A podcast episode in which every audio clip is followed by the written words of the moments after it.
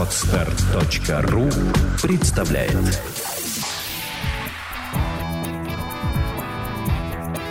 Александра и Андрей Капецки в лучшем психологическом подкасте «Психология, мифы и реальность».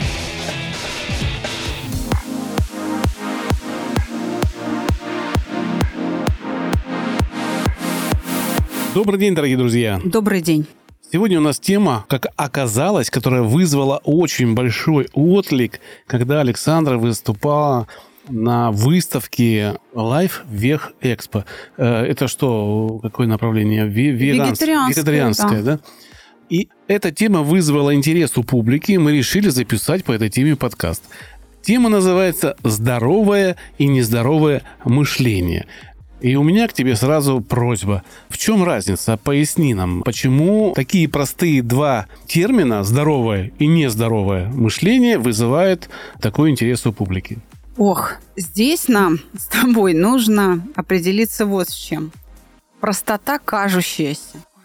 И я надеюсь, что тебя устроит ответ долгий и пространный, потому что на самом деле все не так просто, как кажется. Ну, ты попробуй, а я посмотрю, устроит он меня или нет. Ну, вроде бы должно быть понятно. Вот здоровое, а вот нездоровое. Вроде бы как критерии очевидны. И тем не менее, пока мы не поймем, что есть здоровье, а что таковым не является, мы не сможем найти ответ на вопрос. И вообще нужно понять, а почему мы говорим о здоровье и нездоровье в мышлении, а не в организме? Когда у человека болит сердце или желудок, или, не знаю, кожа там, вроде бы понятно, что речь идет э, о болезни. А мышление это чем отличается? Его же не видно. Ну, в лучшем случае мы можем слышать какое-то сквернословие или какой-то бред, и, соответственно, по нему определять здоровое или нездоровое мышление. Но, тем не менее, если вы посмотрите в Ютубе видеоролики, видеоинтервью с шизофрениками, например, под названием «Острый бред», пример острого бреда. Ведь человек, собственно, может в момент острого бреда говорить совершенно обычные вещи, те, которые и мы, здоровые люди, произносим. То есть ничего такого сверхъестественного на каком-то странном языке, например, человек не разговаривает, он произносит те же самые слова. Но мы считаем его сумасшедшим. Поэтому давай сначала ведем критерии. Вот как ты считаешь, что такое здоровое мышление? Ты меня застала врасплох, конечно, я буду... Ну, давай на ходу как-то. На ходу, да. Ну, не знаю, что такое здоровое мышление. Здоровое мышление позволяет мне выходить из ситуаций стрессовых с наименьшими потерями. Для так, меня лично. А пример? Хорошо. Дорожная ситуация, когда кто-то передо мной пытается въехать между мной и впереди идущей машиной, мне это не нравится, но я понимаю начинаю искать оправдание да, этому поступку. Нахожу это оправдание для себя, мне легче его пропустить, и это не вызывает стресса. Я через секунду об этом забыл. Или я делаю все, чтобы его не пустить, и мы начинаем с этим водителем ссориться, и, как мне кажется, это нездоровое мышление. Э, потому что вред здоровью может как и мне быть, так и ему. Ну, это чересчур, я бы сказала, упрощенный пример. Давай возьмем что-нибудь посложнее. Давай все-таки привяжемся к здоровью. В каком случае человек болен, и это связано с его мышлением? Приведи какой-то пример из жизни, когда человек стал пациентом, не знаю, кардиолога, потому что он так мыслит. Ну, не знаю, руководители часто страдают сердечными заболеваниями, потому да. что испытывают давление вышестоящего начальства. И вот это переживание, страх получить э, при, в общем-то, нормальной работе, когда я все делаю и даже больше, чем надо делаю, а, но при этом начальство от меня требует еще больше, и живя вот в этом стрессе, мне кажется, что сердце начинает ну, пошаливать. Так как я был начальником довольно большое и длительное время, а, я понимаю, о чем идет речь. Правда, я научился, даже не, не будучи знакомым с, с аногенным мышлением, мыслить таким образом, чтобы меня это не задевало. И даже когда у меня ну, вызывали на ковер куда-то, все очень сильно поражались, почему я такой спокойный. И, ну, как бы, знаешь, мне говорили, у тебя в детство в одном месте играет, ты как-то к этому легко относишься. Хотя на самом деле это самое правильное поведение в этой ситуации. Принять вот то, что к тебе а, претензии, сделать выводы и исправить их, если нужно. А если не нужно, я вас уверяю, когда, ну, я могу просто рассказать такой пример. Допустим, э, к тебе приходит какая-то проверка с начальством и говорит, вот здесь плохо, тут плохо, ты говоришь, окей, она приходит через неделю, спрашивает, устранил? Я говорю, да, все устранил. Хотя я ничего не устранял вообще. Они проходят по той же территории, смотрят то же самое, говорят, да-да, вот все, вот так намного лучше, вот так и работаете. Я считаю, я здорово мыслил. Или здраво. Как правильно тебе сказать? Да, это действительно уже ближе к нашей теме. Действительно, когда человек на нервной почве все время начинает принимать валерьянку не для того, чтобы успокоиться, а чтобы сердце не болело, чтобы не щемило в груди, то можно действительно говорить о нездоровом мышлении. Хотя, видишь, в твоем примере получается, как бы э, человек прав, то есть он вроде как э, работает и делает все правильно, но при этом имеет неправильные последствия. Да, Боль, да, боли за да, грудины. Да. да. И причем, ведь он же не сумасшедший. То есть психически человек здоров, но сердце болит. И вот сейчас об этом мы и будем говорить с тобой. Ну, я бы сказал, что психически он не, может быть, тоже нездоров, потому что выдержать шквал, шквал начальства эмоциональный, не все могут это пережить именно эмоционально. И сердце болит, скорее всего, именно от переживания, а не от того, что ты понервничал просто, это последствия, а потому что ты находишься в длительном стрессе. Именно в длительном стрессе которые вызывают уже вот такие боли. Они у меня тоже э, были в некоторые моменты, и я понимаю, о чем идет речь. Ты прав здесь, и я готова вообще подвести наших слушателей к тому, чтобы отделить здоровое мышление от нездорового. Итак, когда мы говорим о мышлении, мы говорим о некотором бесконечном потоке образов э, или идей каких-то, суждений, правда? Здесь, наверное, уместно вспомнить фильм «Матрица». То есть бесконечные командные строки такие бегут, бесконечное движение ума, сознания, которое все время отражает как-то реальность. Но здесь, кстати говоря, Карл Маркс был неправ. Наше сознание – это не только отражение реальности, но и ее оценка – то есть информацию мы создаем сами. Мы просто получаем данные, как-то их обрабатываем, и вот, собственно, эмоция является результатом информационной обработки. То есть информация есть продукт работы ума, а не нечто, лежащее вне организма. И в зависимости от того, какую информацию мы не получаем, дорогие друзья, а вырабатываем сами, мы имеем те или иные последствия. Почему это так важно и почему я так детально сейчас на этом останавливаюсь? Потому что в определении этих понятий лежит ответ на твой вопрос, Андрей. Смотри, значит, здоровое мышление и нездоровое отличаются всего лишь несколькими критериями. Первое – это амплитуда реакции. То есть нужно реагировать на события ровно тем количеством энергии, которым эта ситуация требует. Я хочу сказать, не надо делать бурю в стакане воды. Это первое. И второе, не нужно жить в розовых очках. Когда действительно надвигается опасность, надо бояться. Нужно эту опасность оценивать, осознавать, э, выдавать в ответ на нее настороженность, тревогу и мобилизовывать силы на борьбу с ситуацией. Понятно, да? То есть про амплитуду мы говорим. Второй критерий – это длительность переживания. Это то, о чем ты сказала, и это, наверное, наиболее заметно для окружающих. Смотри, ведь часто как бывает? Ситуация уже закончилась, этот отрезок реальности уже пройден, а ты все еще переживаешь. И вот это переживание, оно может жить гораздо дольше, чем сама ситуация. Тебя отругали на ковре как руководителя – течение, не знаю, хорошо, часа. Час тебя ругали. Час э, длилась экзекуция. А переживаешь ты два месяца, как будто тебя продолжают ругать вот сейчас в моменте. И третье – это неуместность. Здесь надо вспомнить сказки русские народные, наверное, про Иванушку-дурачка. Или был такой герой в народных сказок, звали его шиш. Есть э, эпизоды этих сказок про Шиша, например, когда он себя ведет неуместно. Допустим, идет процессия, и Шиш, не, не понимая, что происходит, он слышит музыку в этой процессии, и не понимая, э, что это траурная процессия, начинает скакать, плясать, потому что он слышит музыку. Плясать, веселиться, его побили. И когда он спросил, за что, ему говорит, ну это же траурная церемония, вообще человека хоронят, и надо плакать. Он усвоил вроде бы урок, и идет дальше по дороге, навстречу идет опять процессия, тоже звучит музыка, но на этот раз это свадьба. А Шиш принялся причитать, голосить, горевать, и его опять побили, потому что он не то значение присвоил вот этой реальности, с которой он столкнулся. Еще раз.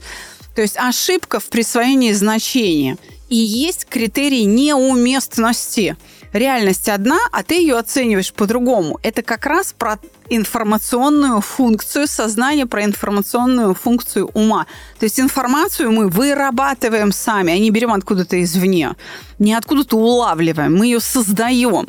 И вот эта информационная ошибка и есть ошибка в присвоении значений, которая либо делает уместной реакцию, на событие, либо делает неуместный. И это и есть критерий здорового мышления. Смотри, попадаешь ли ты в реальность по смыслу, по амплитуде и по времени. Вот три критерия здорового мышления. Если хоть один не соблюден, значит, у тебя уже возникают какие-то последствия в виде неблагополучия социального, эмоционального или уже физического. Если это затянулось, если все три критерия нарушены, и это очень длительно, то тогда да, тебя уже подключается организм. А почему он подключается, как ты думаешь? Э, не знаю, потому что, наверное, это э, заложено природой в нас. Да, а в чем природа-то? В обеспечении безопасности нашей. Нет, в том, что мышление – свойство живого. А, ну да. Это, вот ну, и это, все. Тебе очень, больше очень нечем думать, кроме как своим телом. Больше нечем это делать. А в связи с этим у меня вопрос. Ведь сейчас очень многие ученые ушли в клетки и говорят, что клетки управляют нами фактически. Говоря о том, что там клетка перерабатывает, но она же работает по какой-то системе, а эта система должна где-то контролироваться, если что-то пошло не так. А кто тогда контролирует? Клетка да. не может контролировать. У нее нет, у нее нет механизма контроля. У, у нее, нее есть нет... механизм воспроизведение некой операции. Одной, двух, трех, неважно как у робота. Но кто-то должен прийти к этому роботу и ЧПУ заложить э, в, в этого робота, чтобы он выполнял определенно. И когда мне люди говорят, физмат там или кто-то подходит, говорит, что ну вот это квантовый скачок должен быть, там пси-фактор клетки, это все управляется в, во Вселенной, это все общее. Это понятно. Ну, а мышление это что? Это тоже клетка? Или ну как? Механизмы какие задействованы вот в это этом самая, мышлении? Самая распространенная ошибка, самая распространенная заблуждение, которое укоренилось в науке очень прочно. Когда есть слабость в диалектике, в философии, в умении делать выводы, тогда из экспериментов довольно талантливые ученые делают неправильные заключения. И э, укореняются ошибки, демонстрируя глупость вполне себе образованных людей. Действительно, существует такое мнение, оно очень распространено, и люди с именами, которых там на руках носят, говорят о том, как мозг нами управляет. А кто тогда управляет мозгом? Это справедливый вопрос, очень правильный. И я хочу сказать, что ответ-то на него есть. Мозг действительно это всего лишь инструмент, при помощи которого мы мыслим. Мы его используем – для своей деятельности, для связи с реальностью, не наоборот. И чтобы ответить на вопрос, а кто тогда управляет мозгом, я потреблю такое слово – потребности. Наши потребности, они руководят нами для того, чтобы мы как-то взаимодействовали с тем отрезком реальности, в котором мы находимся. Смотри, когда ты испытываешь жажду – Какое поведение включается? Поиск. Э, где, и, где попить. Да, и употребление да, воды. Да, и сам механизм употребления. Да. То есть вот на основе этих сигналов, которые возникают не в мозге, вообще-то говоря, а совершенно э, в другой части организма, но мозг их обрабатывает, ты осознаешь себя как человека в состоянии жажды, включается соответствующее поведение. Еще раз, мышление – это процесс такой транспортный, что ли. Это сообщение между моей внутренней реальностью и внешней реальностью. То есть мышление осуществляет, ну, наверное, меня не все поддержат, но мне кажется, это удобно сейчас, уместно для иллюстрации моей мысли. Транспортную функцию осуществляет мышление, коммуникативную между внутренней реальностью организма и внешней. Все-таки это мое свойство такое. Это моя способность такая. Но она может быть реализована при помощи мозга. Давай вернемся к теме здорового и нездорового мышления. Смотри, нужно привести примеры здоровой философии и нездоровой философии. Попробуй привести свои. Я скажу тебе, верно или нет. Именно философия. Именно философия. Ну, то есть какую-то идею вырази. Да, я понял. Ну, философия нездоровая, как мне кажется. Весь мир мне должен. Да, а еще? Ну, общенародные есть еще такие философии. Все мужики козлы или там все бабы дуры. Это что же философия, да? Да, совершенно верно. Это ты привел пример нездоровой философии. Да. Я потом поясню, почему я с тобой согласна. Ты прав. А теперь приведи пример здоровой философии. Наверное, это из моей практики есть проблема, есть решение. Ну, то есть я решаю тогда, когда проблема... То есть по поступ... мере поступления. Да, по мере поступления, да. А, будет день, будет пища. Ну, так. то есть мы, мы размышляем о чем-то в моменте, не зацикливаясь на этом. Совершенно верно. Еще когда что-то прошло, задним умом мы все сильны, да? Да, совершенно верно. Вот этот последний пример очень удачный. Почему задним умом все сильны? Э, народная мудрость. Почему она э, относится к здоровой философии? Потому что она продолжение мысли на ошибках учится. Мы действительно о чем-то узнаем, о том, что мы правильно поступили или неправильно, часто постфактум. И это дает нам возможность сделать вывод – почему говорим сильны? То есть сделать все-таки правильный вывод. Для чего? Устранить эту ошибку. Устранить. И в будущем чувствовать себя счастливее.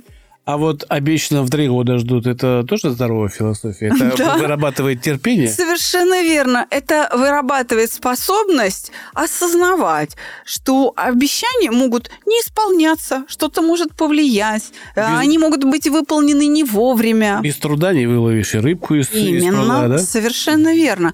И здоровая философия очень ярко выражена в пословицах и поговорках. Согласен, да, это интересно. Ну, мы часто говорим о пословицах, часто говорим о том, что русская мудрость э, русского народа, она большая и емкая, ее нужно только использовать. А как перейти из одного в другое? Как перейти из нездорового мышления в здоровое мышление? Что для этого требуется? Насколько это трудно? Можно перейти из одного состояния в другое, если понимать, как происходит процесс мышления он неразрывно связан с реакциями организма. Всякая мысль, она подкрепляется чем-то внутри нас, какими-то ощущениями. На ту или иную мысль мы реагируем приятными или неприятными ощущениями, вот так скажем. И на жизненные ситуации, соответственно, почему? Потому что эти мысли связаны с жизненными ситуациями. Так, что-то со мной случилось, я это обдумал, возникла мысль, и в ответ на нее какое-то чувство, там слезы текут, или бабочки в животе, или просто приятно, хорошо, спокойно. Вот в зависимости от этих кругов, по которым мы ходим, мы будем себя чувствовать хорошо или плохо постоянно. Если я часто пользуюсь нездоровой философией, кругом козлы, везде засада, я в себе постоянно стимулирую настороженность, часто переживаю фоном, фоном плохо осознавая состояние тревоги, эмоцию страха, которая генетически детерминирована повышением частоты сердечных сокращений. И со временем, постольку поскольку я повторяю за дня в день, я тренирую этот навык, у меня образуется привычка реагировать тахикардией на любое входящее событие, на любую реальность организм это запоминает, он видит, он как бы центральный наш процессор, головной мозг. Он понимает, что биологическими константами в виде 62-72 удара в минуту я перестал пользоваться вот этим коридором. И он эту биологическую константу смещает к наиболее часто используемой. Например, 88 или там 90 ударов в минуту. И врач диагностирует болезнь. Он говорит, о, батенька, так у вас тахикардия. При этом для врача остается незамеченным ход мысли больного человека. Понимаешь, то есть просто это очень трудно увидеть, ибо дистанция между возникновением такой привычки и смещением биологической константы, то есть частоты сердечных сокращений, большая. Она может занимать несколько лет. Поэтому связать одно с другим очень трудно. Хотя именно врачи говорят, что все болезни от нервов. Но путь вот такой. Понимаешь? Понимаю, да. И у меня тогда вопрос по аллергии. Выходит же, что, в принципе, аллергия – это тоже запоминающееся какое-то поведение, потому что 6 тысяч видов аллергенов, а реакция у всех одинаковая. Ну, ну она может быть очень одинаковой, да. То есть э, много аллергенов, а реакция одна и та же. Например, отек слизистый глаз или носа. То есть это связано именно с тем, что человек понервничал и в этот момент там чихнул, с, там, не знаю, слезы или из глаз. да, там, плакал или Ну, или плакал, еще. да, и, и организм запомнил эту реакцию. Это и... повторялось. Угу. Обязательно должно происходить какое-то научение, а научение происходит через повторение. А в это время там кошка так проходила, вот, да? Да, так вот, смотри, чтобы перейти из одного в другое, нужно вот это сердцебиение убрать. То есть, чтобы начать мыслить по-другому, нельзя просто взять другую мысль и начать ее думать. Ну, то есть привязку убрать с мышцы. Да, грубо говоря, мы сейчас описали условно-рефлекторную деятельность центральной нервной системы. Вот этот условно-рефлекторный участок и должен быть объектом вашей работы. То есть нужно научиться о чем-то думать, без сердцебиения, если мы взяли тахикардию как пример. И это возможно путем прогрессивной мышечной релаксации. Ну, такой метод, э, вернее, такой способ да, управления организмом, который имеет выражение в разных методиках. Их много по всему миру. У нас он свой, мы его так и называем чувство покоя он доступен вообще людям, и психологи о нем знают. Профессионалы об этом говорят часто. То есть смотри, чтобы начать мыслить по-другому, нужно начать себя чувствовать по-другому. А вот эти ощущения меняются через расслабление и через специальные меры. Навыки здорового или нездорового мышления мы приобретаем, по сути, произвольно, случайно, просто вот живя как-то по течению, да, плохо осознавая вообще себя. А вот чтобы изменить это, нужны специальные меры. То есть само по себе мышление не изменится. Просто так взять и остановить мысль не получится, потому что она отражается в теле. Отладчик нужен. Совершенно верно. То есть нужны специальные меры. Каждый, кто нас слушает, знает, что если ты подавляешь усилием воли какое-то состояние свое, какое-то ощущение или какую-то мысль, она никуда не уходит, она просто закрепляется в теле, и все. Кстати, так становятся алкоголиками. Эффект ослабления переживания первое.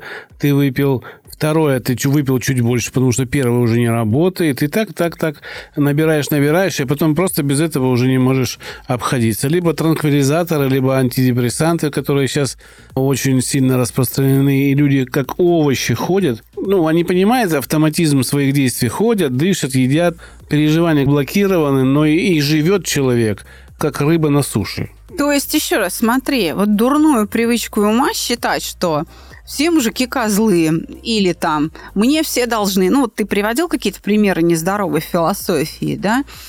Она приобретается как бы незаметно для человека, произвольно, случайно, да? А вот остановить ее, прекратить действие этой привычки, разрушить ее усилием воли нельзя, не получается. И сама по себе она не пройдет. То есть произвольно, чтобы это сделать, нужны специальные меры.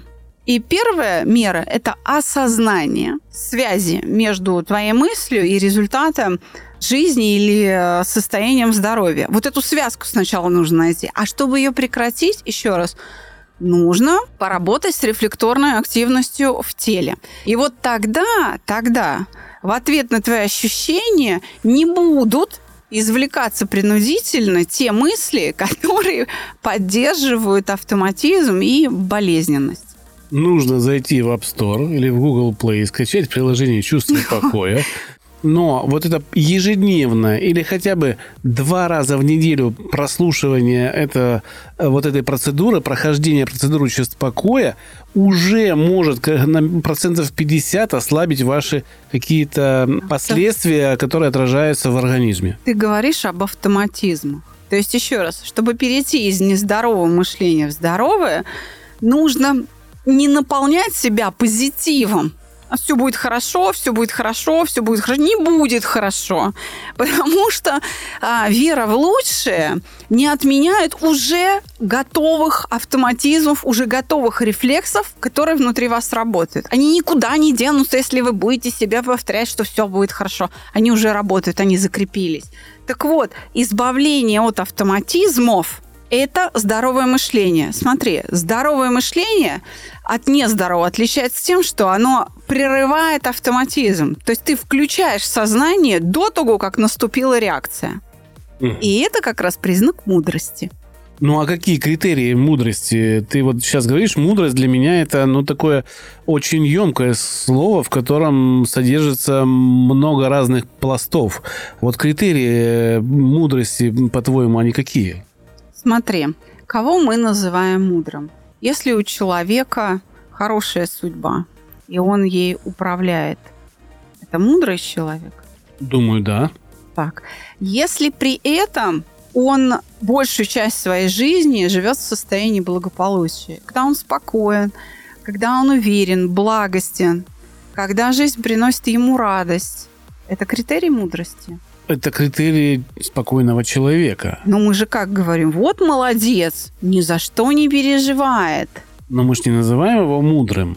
А мы мудрым называем э, в большей степени того, кто нам дает какие-то э, решения наших проблем. И, ну, это это так если вот... ты идешь к мудрецу да, за советом. Конечно. Но ты можешь определить, мудрец он или нет, не спрашивая совета, а наблюдая за его жизнью вспомни литературных героев или героев э, кино, мудрецов. Ведь они действительно находятся в состоянии такой радости и благополучия большую часть э, дня даже, вот так скажем. Это все-таки критерии мудрости, потому что их мышление, оно повышает их благополучие, оно ослабляет постоянно и избавляет их от э, дискомфорта. При этом, То есть смотри... Мудрость, э, один из критериев мудрости – это спокойствие. Это да, это постоянное переживание благополучия на фоне э, спокойствия. Угу. А еще... А еще, да. Еще мудрости. Я уже назвала этот критерий. Это мышление не рефлекторное, не автоматическое. А когда ты Через каждый осознание. раз, совершенно верно, каждый раз, когда что-то случается, как заново, как в первый раз осмысливаешь его. Но это редкий дар, на самом деле, когда вот как первый раз. В основном же все живут по автоматизму. Увидел, сделал. А, грубо говоря, есть такие собаки, да, они, у них большие головы но они какие-то маленькие сами по себе. И вот когда появляется из-за угла большая голова, ты начинаешь бояться, а потом понимаешь, что там нечего бояться. Да? Мы сначала рефлекторно осознаем, что это опасность, а потом осознаем, что опасности нет. А некоторые люди, не досмотрев, как собака появилась полностью, разворачиваются и начинают убегать. Да, именно об этих автоматизмах мы говорим. Но мудрость, она как раз избавляет меня от этого автоматизма. Понимаешь, если мы будем говорить сейчас о начале разговора, о критериях здорового и нездорового мышления, то мы вспомним, что нездоровое мышление – это три ошибки в присвоении значения, в амплитуде и в длительности. То есть какое-то несоответствие по времени, по силе или по смыслу. Так вот, мудрость – это способность устранить ошибку, устранить несоответствие – то есть можно, в принципе, выздороветь благодаря мудрости? Да.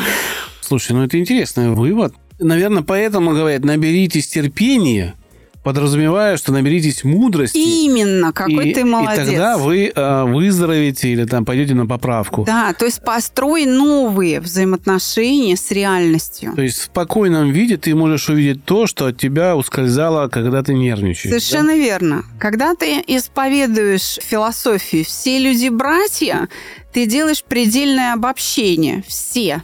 Не все братья, не все так считают. И не все не, люди. Да, не каждый тебя поддержит. То есть нужно понимать, что есть те, кто на тебя смотрит враждебно.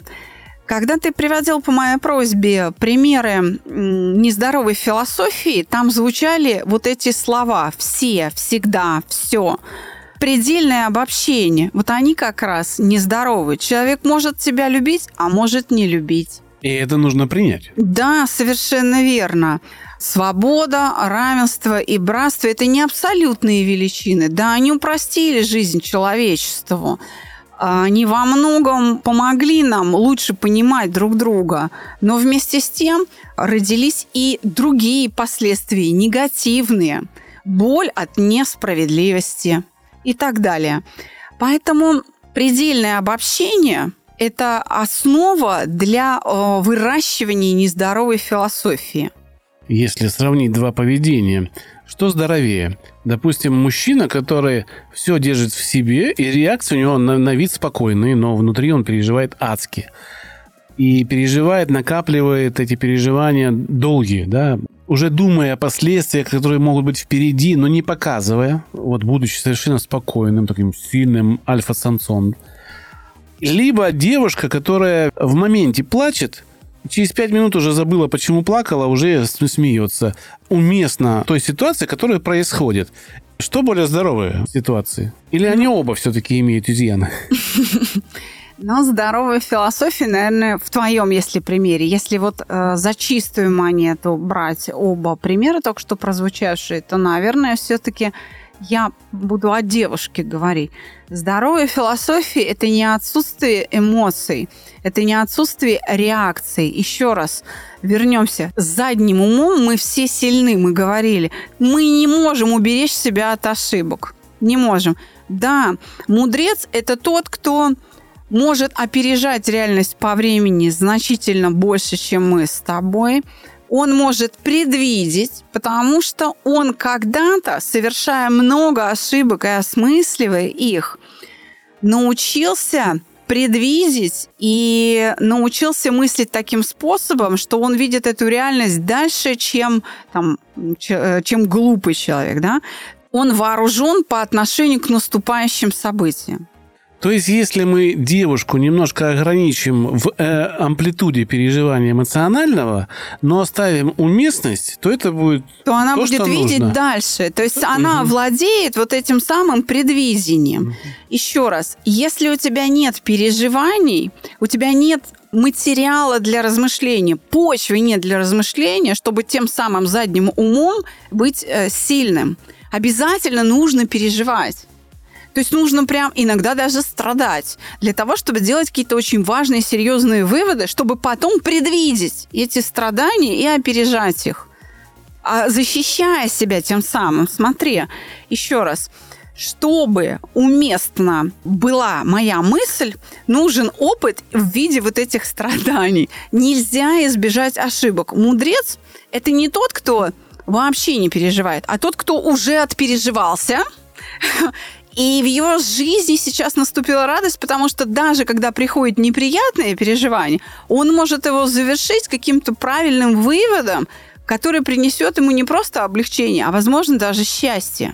Я думаю, что дослушав до этого момента, вы, наверное, поймете, что советы вот здесь не нужны. Мы просто показали разницу в а, здоровом мышлении и нездоровом мышлении.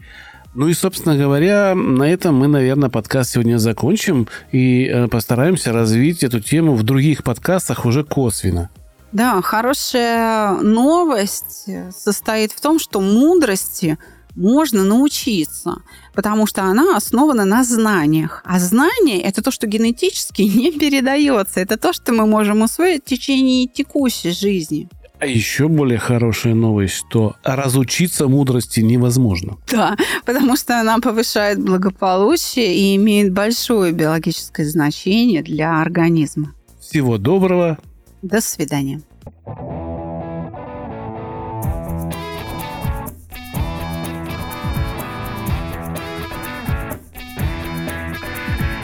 Психология, мифы и реальность. Слушайте каждый понедельник и четверг.